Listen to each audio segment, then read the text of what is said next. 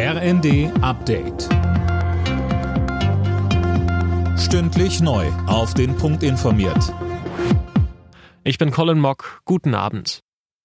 Die Hochwasserlage spitzt sich wegen Dauerregen in Teilen Deutschlands weiter zu. Mit Sorge schauen die Einsatzkräfte auf die Deiche, die ohnehin schon völlig aufgeweicht sind. Brenzlig ist die Lage vor allem in Niedersachsen. In Oldenburg wurden hunderte Anwohner aufgefordert, sich auf eine mögliche Evakuierung vorzubereiten. Oberbürgermeister Jürgen Krogmann sagte bei NTV, Es ist schon äh, nicht so schön, dass es doch wieder regnen soll, weil wir natürlich in den letzten Tagen schon sinkende Pegelstände hatten. Das kehrt sich gerade um sodass wir wieder mit mehr Wasserdruck auch auf unsere Deiche rechnen müssen. Und dementsprechend treffen wir Vorbereitungen, um die Menschen hier zu schützen.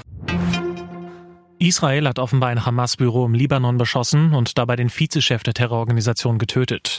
Laut libanesischen Sicherheitskräften sei das Büro in einem Vorort von Beirut komplett zerstört worden. Dabei seien vier Menschen ums Leben gekommen.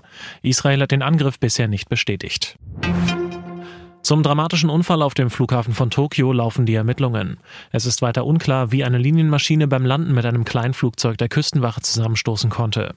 Während in dem Kleinflieger fünf Menschen starben, konnten alle 380 Leute an Bord des Airbus über Notrutschen den Flammen entkommen.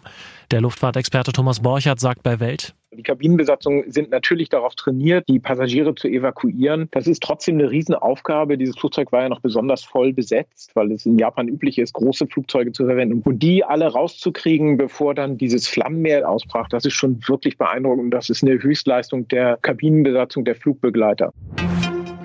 Mit dem neuen Jahr startet in Deutschlands Arztpraxen flächendeckend das E-Rezept. Damit hat in den meisten Fällen der analoge rote Rezeptzettel ausgedient.